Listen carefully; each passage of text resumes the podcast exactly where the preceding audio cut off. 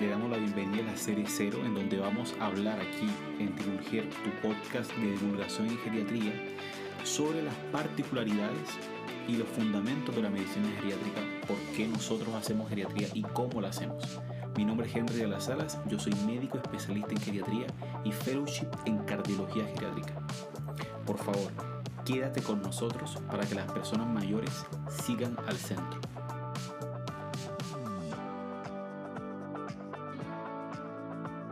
Es interesante eh, el planteamiento cuando uno habla de los fundamentos de la, de la medicina geriátrica, porque ya eh, desde antes el, gran pensador eh, Schopenhauer nos planteaba una visión que quiero, quiero compartirles porque me, me, hace mucho sentido. Y es que cuando uno ve con la perspectiva de la juventud la vida, uno lo ve como un futuro largo, infinito, que no se va a acabar. Pero cuando uno lo ve de la perspectiva de la persona mayor, lo ve como un pasado muy breve. Y esto es interesante porque nos permite reconocer que la vida es breve. Y si la vida es breve, eh, yo me planteo, entonces, ¿por qué no permitir que las personas mayores vivan bien? Vivan más, pero sobre todo vivan mejor. Entonces, nosotros sabemos que las personas están envejeciendo. De hecho, estamos en este momento en muchos países en lo que se llama el envejecimiento del envejecimiento.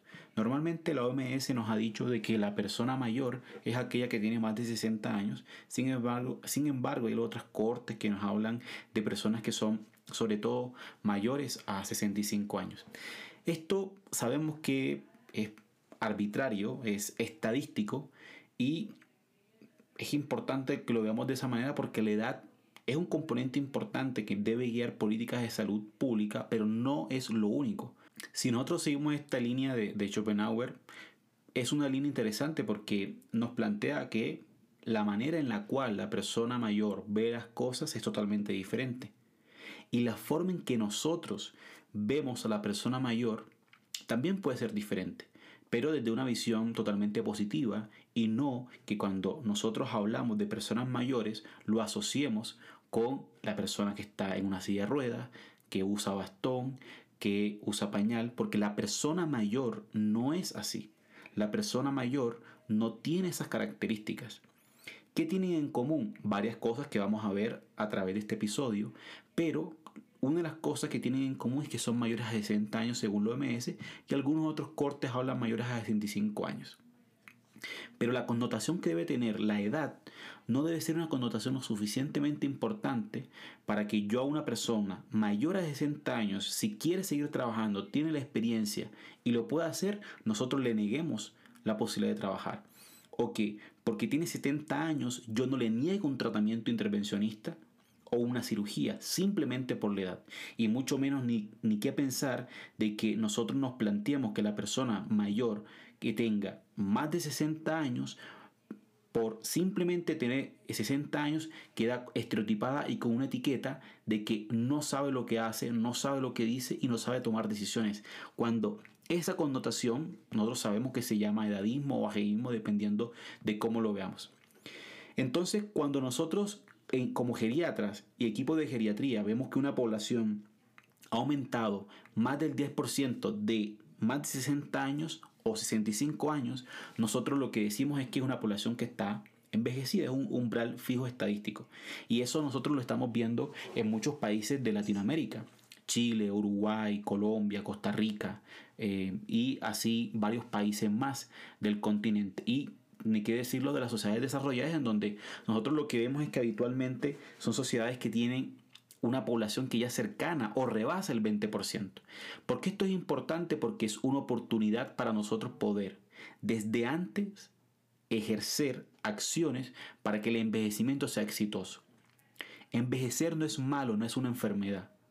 Lo que es defectuoso o alterado es que yo el envejecimiento no lo pueda permitir que sea exitoso, en donde yo pueda manejar a esa persona mayor de una manera completa y ofrecerle los tratamientos que le ofrecería una persona joven, pero con ciertos matices dependiendo de la evidencia.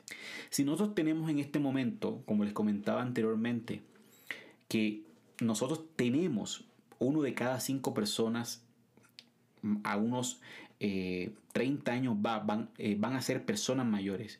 Y que además de eso, las personas mayores, no solamente las mayores de 60, sino que también nos estamos acercando a donde hay mayores de 80 años, en donde la proyección que tenemos es que más o menos a 2050 van a ser mayores a 14 años. Y si aún nos colocamos mucho más, eh, mucho más puristas hacia el futuro, la gran población de centenarios que estamos viendo va a ser mucho más frecuente. O a memoria, de pronto antes no veías pacientes o personas cercanas a los 100 años, pero ahora esto es mucho más frecuente. Entonces, en este momento yo les hago una pregunta. ¿Ustedes creen que no se necesita una rama especializada de la medicina y de las otras áreas afines que tienen que ver con la medicina que se ocupe de los aspectos que sean clínicos, de tratamiento, de prevención social y de enfermedad de las personas mayores? Pues esa rama es la geriatría. Y las intervenciones que nosotros evaluamos en la persona mayor están dadas gracias a una herramienta que está con validación a nivel de ensayos clínicos. Por ejemplo, en 2016 salió una publicación de la Cochrane en donde Graham Ellis nos mostraba que cuando yo comparo la valoración geriátrica integral con la atención clínica estándar, yo tengo la capacidad de poder resolver o disminuir estancia hospitalaria, tiempo para que esa persona mayor llegue a una unidad de larga estadía entre otras eh, observaciones que tienen estos este tipo de estudios que nos permiten que nosotros podamos en esta serie cero fundar las bases. Y si nosotros nos remontamos a, a, a que es uno de los que tiene mucho más o tuvo más experiencia con respecto a lo que tiene que ver con eh, la educación en geriatría, en la cátedra de la Universidad de Manchester lo que, lo que él documentaba es que uno como en geriatría tiene que ser coordinador de recursos médicos y sanitarios, ¿cierto? Además un educador porque hay que divulgar y por eso estamos haciendo este espacio. Asociado a eso hay que ser un poco epidemiólogo, sociólogo, además psicólogo, que tenemos que tener mucho de rehabilitador y además tenemos que tener un gran componente clínico. Es decir, que para hacer geriatría se requiere una idoneidad y que la persona mayor sea atendida por personas formadas con eh, un nivel de compromiso por la salud de la persona mayor. Ahora, si bien nosotros como seres humanos no somos los únicos que, que somos longevos, que es diferente totalmente, totalmente envejecer, tenemos otras poblaciones como las ballenas que tienen hasta 200 años o poblaciones de mucho menos edad como los perros o los patos que están entre 15 a, 10 años. ¿Por qué le comento esto? Porque uno de los puntos importantes también en geriatría tiene que ver con la longevidad. Y la longevidad, nosotros nos interesa, por supuesto, que la persona mayor viva más. Pero es muy diferente, por ejemplo, en este momento te invito a que cierres los ojos y te proyectes en unos 20, 30, 40 años más. ¿Tú cómo quisieras estar? Quisieras estar con dependencia funcional, con eh, deterioro cognitivo o con una red social que no te apoye o quisieras estar pudiendo disfrutar de tu familia, de tus nietos, de tu, del placer que tú tengas en otro lugar, siendo independiente y disfrutando, por supuesto que la mayoría van a, van a responder lo que tú respondiste. Y nosotros en la longevidad nos interesa que vivas más, pero que vivas mejor no tenemos documentado, si bien encontramos en muchas noticias que hay personas que viven 130 años, sobre todo los rusos y eso, documentado tenemos como que la francesa Jean Calmet, eh, ella vivió 122 años con 5 meses y 14 días, hasta el año 97. ¿Por qué esto es interesante? Es interesante porque si estamos hablando de fundar las bases de la geriatría en este tu podcast de geriatría, nosotros lo que tenemos que plantearnos es que si queremos un envejecimiento saludable, bueno, tenemos que irnos a las zonas en donde esto ha sido efectivo. Por ahí, eh, no sé si lo has escuchado y si no, te invito a que lo, a que lo googlees, que son las zonas azules. Y las zonas azules, si lo buscaste, te va a aparecer que hay una concentración grande de longevos, que por ahí en 2004, eh, Poblan y colaboradores investigaron sobre eso y vieron que, por ejemplo, eh, ciertos lugares como eh, la península de Nicoya en Costa Rica, Loma Linda en California, Icaria, en la isla en Grecia o Okinawa, estas personas tienen ciertas características y estas zonas tienen ciertas características en común. Ahora tú verás en redes sociales, en coach, en por todos lados que se habla mucho de una palabra japonesa que alude a las razones de una persona para vivir cada día, lo que se llama el ikigai. Ese ikigai en estas zonas azules está establecido. Además son personas que tienen una movilidad habitual, que hacen, hacen ejercicio o salen a caminar, que buscan que eh, hay un nivel de estrés disminuido. Asociado a eso, usan lo que Confucio eh, decía como el ara achibu, que lo que habla es que hay que comer, pero no comer hasta saciarse. Y cuando comen, habitualmente estas poblaciones de las zonas azules basan su alimentación sobre todo en alimentos eh, vegetales, no, no proteínas derivadas de la carne. Consumen alcohol, sí, pero de manera moderada. Y asociado a eso están, no están aisladas, están en un grupo el cual permite que se pueda fomentar un comportamiento saludable. En la parte espiritual también llevan una espiritualidad, no una religión u otra, sino la que ellos crean que practiquen y que también eso permite que puedan crear una red fuerte, sobre todo en la familia. Entonces, nosotros tenemos nuestros modelos de envejecimiento exitoso y podemos decir que es beneficioso y que son personas que realmente disfrutan el envejecimiento de una manera adecuada. Y nosotros en geriatría creemos eso, porque lo vemos con frecuencia, sino que nosotros, a excepción de que tú seas un pediatra o trabajas en el área de la pediatría, no vas a ver personas mayores como médico, pero sí vas a ver el la persona mayor que te trae al niño o lo vas a encontrar en un banco, en, cualquier supermercado o en cualquier viaje que tú hagas. Habiendo dicho lo anterior, si bien este concepto a lo mejor no lo has escuchado, pero si lo escuchaste, em, es interesante que nosotros podamos plantear que esto es un concepto que si bien tiende a ser nuevo, la geriatría es un área que es muy nueva. Realmente, recientemente, o sea, como el término geriatría por ahí salió publicado en un, en un journal en, New York Medical Journal por el Dr. Nasher, que se dice que es el padre de la geriatría y de la gerontología, en el año 1909. Y después, bueno, unos eh, cinco años después publica un, libro muy famoso en ese tiempo porque planteaba que había que hacer una diferenciación en la atención de la persona mayor. Y es súper interesante porque eh, revisando uno la historia, lo que se encuentra es que el doctor Nasher es contemporáneo de un grande de la medicina, Sir William Osler. ¿cierto? Que estuvo al final en, en, Baltimore, en Johns Hopkins. Y es interesante porque hay un, hay un discurso que si no lo has escuchado y te interesa los temas de la persona mayor, lo escuches, que se llama el periodo fijo. Y él mencionaba que las personas mayores a 40 años, Osler, mayores a 40, mayores a 60, ya, habían, ya eran inútiles, ya habían cumplido su vida útil. Y esto después cuando lo, lo entrevistan, cuando Sir William Osler dijo esto, él tenía 57 años lo dijo que lo, hacía como una sátira, como un sarcasmo, porque él en el momento en que estaba siendo un gran académico de, de Johns Hopkins tenía una edad mayor a 40 años.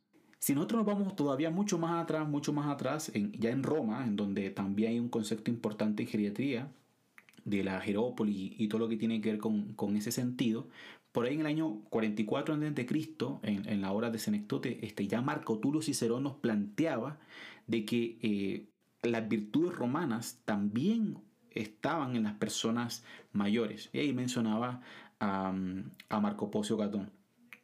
¿Por qué esto, todos estos antecedentes son importantes? Porque la historia nos ha ido dando o mostrando de que la visión del, del envejecer es una, es una visión que muchas veces es discriminada a la persona mayor. Sin embargo, sin embargo, habemos personas que creemos que no deben ser discriminadas porque conocemos lo valioso que son para la sociedad, lo valioso que fueron para la sociedad. Nosotros habitualmente en el envejecimiento, cuando hablamos de las teorías de envejecimiento, por ahí se comenzaron a dar en el año 19. Y es súper interesante porque cuando nosotros vamos a un libro súper famoso en la medicina, como es el, el Tratado de Cardiología de, Eugene Branwell, que en este momento tiene 94, 95 años y, hace, y, está produciendo académicamente todavía, eh, nosotros tenemos que él recoge una frase muy interesante de Casales en donde señalaba que el hombre, hablando de ser humano por supuesto, era tan viejo como sus arterias. Y si nosotros seguimos avanzando en, la, en lo que tiene que ver con la geriatría, encontramos que muchas veces se le da mucho crédito, y yo creo que se lo merece de todo sentido a Marjorie Warren, quien primero sería enfermera y después sería eh, médica. Ella por ahí en los años 30 se hizo cargo de un hospital en, en Reino Unido, que era un hospital donde estaban personas básicamente sin rehabilitación, con tiempo de estadía mayores a 200 días, y lo que em, se le da a ella, principalmente el beneficio de que haya quedado en la historia de la geriatría, es porque implementó un concepto que eh, les quiero comentar más adelante, que tiene que ver precisamente con la funcionalidad como un constructo o con un pivote en la atención de la persona mayor. Y posterior a eso se hace el primer Congreso Internacional de Gerontología en, Bélgica y de ahí en, julio de 1950 se comienza ya a difundir y a crear eh, otras asociaciones, por ejemplo en el 73 en Buenos Aires, Argentina, ahí se funda la Federación Latinoamericana de Sociedades de Gerontología y Geriatría. Entonces, con esto nosotros podemos decir que la geriatría realmente es un área que es muy nueva y que tenemos un camino inmenso por delante y que en Latinoamérica aún más, porque a nosotros el envejecimiento nos ha llegado con mucha potencia y no hemos tenido tiempo de prepararnos. ¿Por qué? Porque muchas veces las políticas en salud pública han estado dirigidas a la infancia o a la mujer embarazada, a la mujer materna. Sin embargo, muchos países han dado cuenta de que la persona mayor tiene que ser un foco de atención por todo lo que le he comentado anteriormente y porque el gasto en salud, si no se atiende de la mejor manera y con profesionales idóneos, es mucho. Entonces, habiendo hecho esa, esa introducción y un poco ya del argumento eh, de los fundamentos que hacen que exista la geriatría, es interesante que no solamente la edad es un factor que tienen en común las personas mayores, sino que habitualmente las enfermedades, es decir, esas enfermedades que es una enfermedad, un tratamiento, no se presentan de la misma manera que los adultos más jóvenes. Otra cosa interesante que, que, que hay que comentar es que las enfermedades habitualmente se pueden presentar dentro de un grupo de síndromes o de síntomas, ¿cierto? Como alteración del estado mental, caída, mareo, pérdida de peso, que hacen que la persona mayor, si es evaluada con los mismos ojos que nosotros vemos una persona joven, nosotros lo que vamos a tener es un mal diagnóstico y si tenemos un mal diagnóstico, pues vamos a tener un tratamiento no adecuado. Y lo otro que tenemos es que con frecuencia la persona mayor puede tener algún trastorno de ánimo o cognitivo que como se le ha enseñado de que ah, es normal que se le olviden las cosas, es normal de que mm, eh, esté triste, que sea gruñón, eso no es normal. La persona mayor no tiene deterioro cognitivo simplemente por tener esa edad. Si nosotros planteamos eso, vamos a tener una historia clínica inadecuada y por lo cual vamos a hacer un mal abordaje de la persona mayor.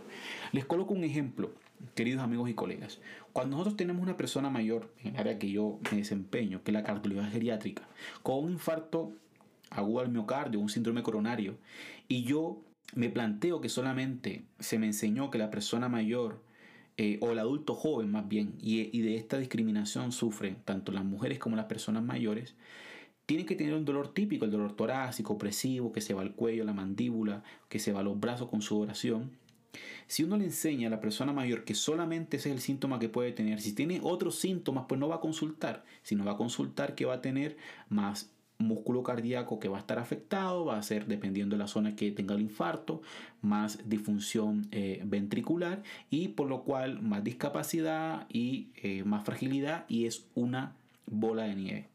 Ya por ahí eh, hay diferentes registros, pero hay un, registro muy interesante francés que, no, que nos refiere que por una, un estudio multicéntrico que si bien fue retrospectivo y tiene ese problema, en más de 250 pacientes con la edad mayor a 75 años y que habían consultado a una sala de emergencias por un infarto, eh, un síndrome coronario con elevación del ST, del segmento ST, si bien la mayoría presentaban dolor de pecho, el 41%, pero cuando nosotros nos veíamos otras, otras, eh, otros síntomas, muchos se presentaban, casi el 30%, con otros síntomas diferentes, como síntomas digestivos, alteración del estado general o delirium.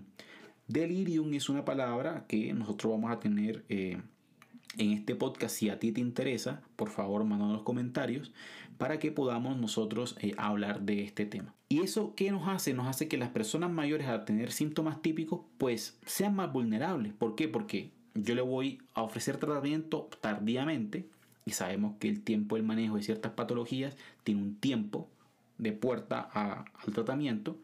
Y además que eh, son muchas, muchas veces son personas que como se les ha estigmatizado dicen ah es que no quiero molestar entonces si nosotros comprendemos esas características y comprendemos que la atención geriátrica lo que se encarga es si bien de ver personas mayores a 60 años que no tengan enfermedades para una geriatría preventiva está mucho más abocada a la persona que sea mayor a 75 o que sea mayor a 75, ¿cierto? Menor a 75, perdón, pero que exista fragilidad, deterioro funcional, deterioro cognitivo u otros síntomas geriátricos o tenga una red social deficiente en donde nosotros tenemos que plantear una gestión de casos y que esa gestión del caso sea un manejo que sea continuado, que sea integrado y que sea coordinado, lo cual a veces nos cuesta mucho en Latinoamérica por la forma en que tenemos nuestros sistemas de salud.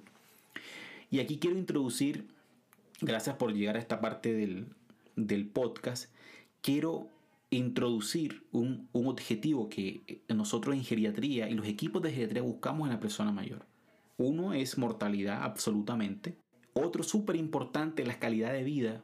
Y una característica súper importante también es la funcionalidad. Es súper interesante porque nosotros lo que estamos viendo es que cuando abordamos a la persona mayor dentro estructuradamente para buscar que la persona mayor, el objetivo principal, sea el que la persona mayor quiera, pero que esté supeditado a la funcionalidad, nosotros lo que hacemos es que esa capacidad interna, intrínseca, para que esa persona tenga movilidad, tenga cognición, sin alteración de los sentidos, tenga vitalidad y pueda vivir en un medio ambiente adecuado, eso nos permite que nosotros podamos brindarle a la persona mayor una atención estandarizada y de alto nivel con buenas prácticas en salud.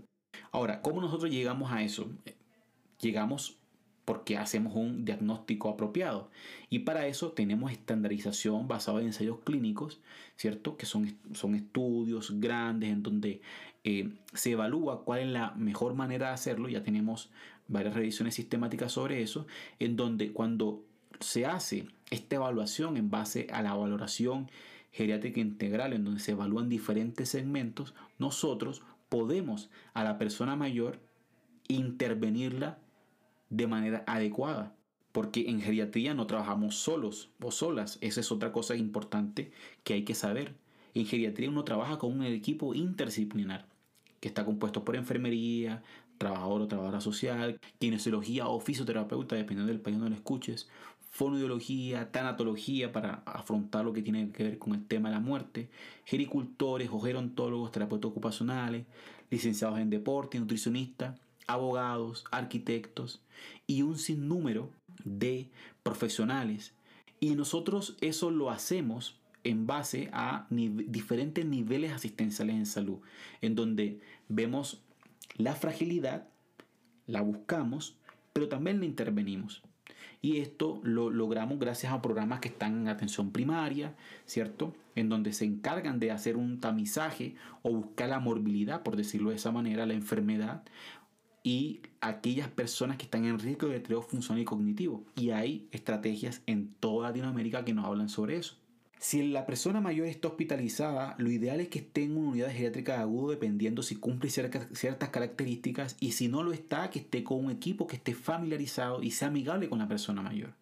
Cuando salga esa persona mayor del hospital, lo ideal es que no vuelva y que si va a volver sea a unidades de recuperación funcional. Y si nosotros tenemos que apoyarnos eh, con la consulta, que sea la consulta externa en geriatría, que evalúe la fragilidad, el deterioro funcional, las caídas, la multimorbilidad, otros síntomas geriátricos, pero para ese abordaje se necesita formación en geriatría. No se necesitan solamente que existan más geriatras, sino que existe una población, como tu amigo, como tu amiga, como tu colega, que conoce, así puede exigir una atención central a la persona mayor basado en qué? Basado en que el proceso por el cual, cómo cuándo y dónde se trata la persona mayor es muy diferente a la persona joven. Ahora, cuando nosotros queremos eh, poder ofrecer a la persona mayor aún una, una medicina de precisión translacional, nosotros lo que debemos incorporar son unidades funcionales colaborativas en geriatría. Con ortogeriatría en las personas con fractura de caderas o síndrome de caída, oncogeriatría en las personas mayores que tengan eh, enfermedades oncológicas, o en el área en que me desempeño yo, que es los dispositivos de cardiología geriátrica. Si te interesa que comentemos cómo instaurar o montar un servicio de cardiología geriátrica, o dónde, o tienes la duda, si te quieres atender con eh, algún equipo en el país en el cual tú estés, por favor no olvides dejarnos en los comentarios y también podríamos hacer otro episodio según lo que tú nos comentes, ya sea eh, puedes ir a nuestras redes sociales y comentarlo o eh, puedes hacerlo directamente eh, según el podcast que nos estés escuchando, en Spotify, en Apple Podcasts, en Stitch. En donde nos estés escuchando, nos haces el comentario y tampoco te olvides de colocarnos estrellita o me gusta y compartirlo. Eso nos permite que las personas mayores pueden puedan seguir al centro y que podamos creando nosotros eh, una comunidad que esté en pro de la asistencia y la continuidad asistencia en la persona mayor. Entonces, la atención especializada en la persona mayor eh, nosotros la tenemos que basar en la mejor evidencia disponible. Y para eso necesitamos que sea individualizada, adaptada y que las personas que están detrás de este cuidado sean personas idóneas. No solamente que le guste, sino que sean personas que estén formadas en los modelos de atención en geriatría, tanto gerontológicos como de la esfera médica en lo que tiene que ver con la geriatría. ¿Para qué? Para que nosotros podamos respetar, éticamente la persona mayor en base a sus voluntades, a sus derechos, y que nosotros podamos exigir, porque si nosotros nos conocemos que existen políticas sanitarias de atención a las personas mayores, en donde se fundamentan en la edad, la fragilidad, la, eh, intentar alejar la discapacidad, y que no solamente existe la persona mayor con enfermedad aguda o crónica, si nosotros sabemos que existen esas políticas en donde nosotros podemos priorizar la funcionalidad, la calidad de vida y otros indicadores, como que la persona mayor, por ejemplo, dure menos días hospitalizada, que pueda estar con su familia, que pueda estar con sus nietos, pueda estar con su esposo, con su esposa, con sus hijos o con sus hijas, y que no esté institucionalizado en un lugar en donde muchas veces se abandonan, nosotros podamos tener unos cuidados de soporte que puedan hacer que la funcionalidad sea un fundamento. Y que si nosotros vamos a institucionalizar una persona, ya sea en un centro de día o un, un centro de larga estadía, nosotros como geriatras y equipos de gerontología, de trabajo social, de enfermería, podamos apoyar en ese proceso y que realmente nosotros lo hagamos para fomentar una eh, mejor atención. Y esta atención no solamente en geriatría, lo que nosotros buscamos que sea solamente un hospital, sino que se creen servicios que sean completos y que busquen que la atención sanitaria de la persona mayor sea transversal y que haya un continuo desde que está en la comunidad. Nosotros muchas veces eh, escucharás que hablamos según las guías clínicas orientadas al manejo de ciertas enfermedades. Sin embargo, también debemos adaptar esas guías clínicas que están basadas muchas veces en ensayos clínicos que son ensayos o estudios grandes a nivel eh, poblacional, a las personas mayores se excluye, se les saca, porque siempre en estos estudios están las personas ideales. ¿Y eso qué nos, qué nos hace? Que el riesgo de tomar una decisión inadecuada versus el beneficio no lo podamos ponderar de una mejor manera, por lo cual muchos de los gaps que tenemos en geriatría es, tenemos evidencia para muchas cosas, pero muchas de ellas necesitamos mucho más evidencia para que podamos nosotros apoyar eh, en lo que tiene que ver el cuidado de la persona mayor. Otra cosa que nosotros debemos eh, conocer en los fundamentos de la geriatría, que es este episodio cero, es que nosotros, nosotros en geriatría no solamente eh, vemos a la persona mayor cuando quiere hacer que viva más, sino que también en los fundamentos de la geriatría hacemos que haya una promoción y un desarrollo de cuidados domiciliarios en la persona mayor con una evaluación y una distribución multidisciplinaria o más bien dicho interdisciplinaria. Entonces, donde nosotros podamos centrar la atención a la persona mayor, no solamente en que esté lejos del hospital, sino que eh, no se institucionalice y que además esa persona no salga con mayor discapacidad, si no la tenía, para evitar que, por ejemplo, se cumplan prácticas como que la persona mayor se deja cinco días en una cama porque eh, no se mueve y eso hace, que pierda peso, que haga delirio y otra serie de cosas que iremos viendo a lo largo de este podcast si te interesa. Y otro aspecto fundamental, y yo les quiero proponer un reto, eh, y si lo hacen por favor, este, me comentan, me lo mandan en un mensaje en nuestras redes sociales, es que el próximo mes, los próximos dos meses, habla con 10 personas mayores y pregúntale qué piensan de la muerte. Y te vas a encontrar con muchas sorpresas. Los cuidados en la enfermedad avanzada no solamente están para las personas que tienen cáncer, sino también para las que no tienen cáncer, que tienen una enfermedad pulmonar en su estadio final, o tienen enfermedad renal crónica, o tienen una insuficiencia cardíaca con fracción de eyección disminuida en una evolución larga o que tienen osteoartrosis y no se pueden mover o que tienen enfermedades reumatológicas, etcétera. Podría dar muchos ejemplos. Pero nosotros también en esas personas podemos hacer una atención centrada en ellas, en donde respetemos las preferencias y también el vivir mejor. Y ya para ir terminando, y te doy gracias por quedarte hasta el final de este eh, de esta serie cero que habla sobre los fundamentos de la geriatría, nosotros debemos garantizar la docencia y garantizar la educación a los alumnos, tanto de pregrado como posgrado, no solamente de áreas de la medicina, sino de todas las profesiones que tienen que ver con personas mayores, en donde fomentemos una investigación clínica básica para que nosotros podamos tener mejores herramientas para poder atender a las personas mayores con efectividad. Espero que te haya gustado este episodio si es así, por favor, házmelo saber en nuestras redes sociales. Nos puedes seguir o ver nuestras redes en Doctor de las Salas guion al medio cardiologiageriátrica.cl. Recuerda el reto que te comenté sobre hablar con 10 personas mayores. Y además, si crees que este contenido le puede servir y sea de utilidad a alguna persona, por favor no dudes en compartirlo. Que tengas muy buen día, cualquiera que sea tu día. Mi nombre es Henry de las Salas yo soy médico especialista en geriatría y fellowship en cardiología geriátrica. Esperamos tus dudas, tus sugerencias, tus comentarios y no olvides suscribirte para que no te pierdas ninguno de nuestros episodios y darle estrellita para que podamos seguir creciendo. Que tengas muy buen resto.